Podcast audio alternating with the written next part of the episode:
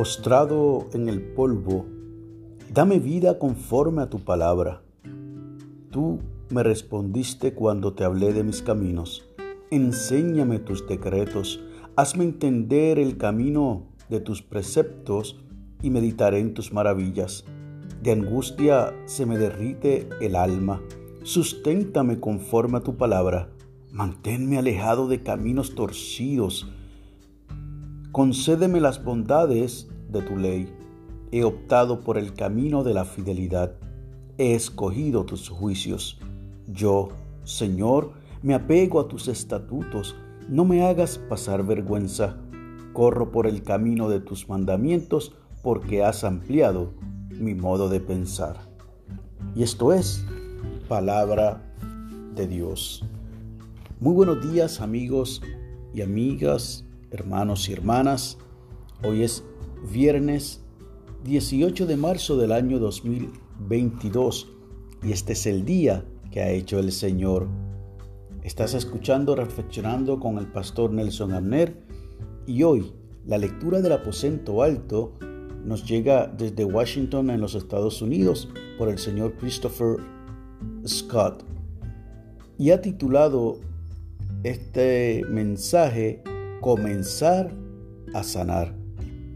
Hemos leído del Salmo 119 los versos del 25 al 32 en la nueva versión internacional y nos regala de la Reina Valera Revisión del 60 y de la segunda carta de Pablo a Timoteo, los versos 16 y 17 del capítulo 3, que dice de la siguiente manera, Toda la escritura es inspirada por Dios y útil para enseñar, para redarguir, para corregir, para instruir en justicia, a fin de que el hombre de Dios sea perfecto, enteramente preparado para toda buena obra.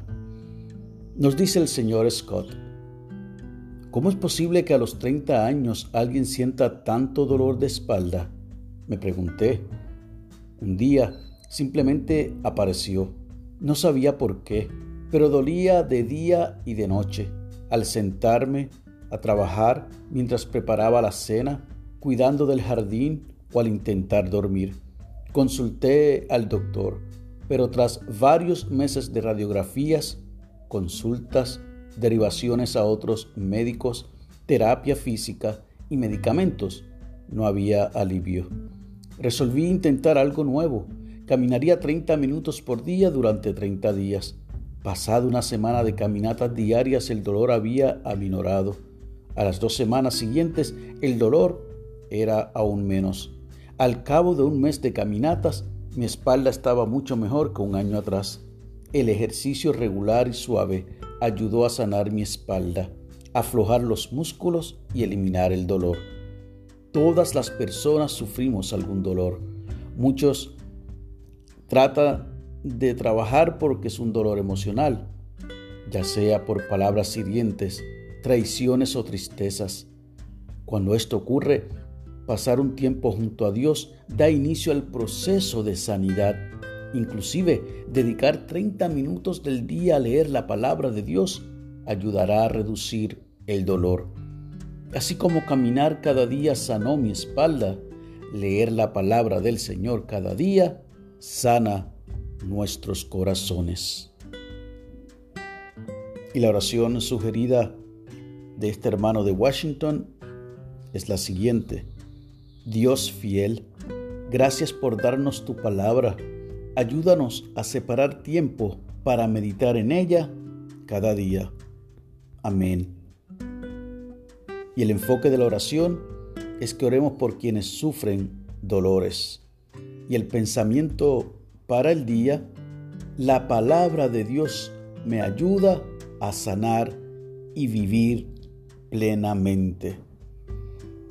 Ojalá que esta ilustración que nos comparte este hermano desde Washington pueda servir de ánimo para otros y para otras que están atravesando algún tipo de dolencia física. Fíjese que él encontró en unas caminatas diarias, el alivio a su dolor que los analgésicos, las terapias no podían aliviar.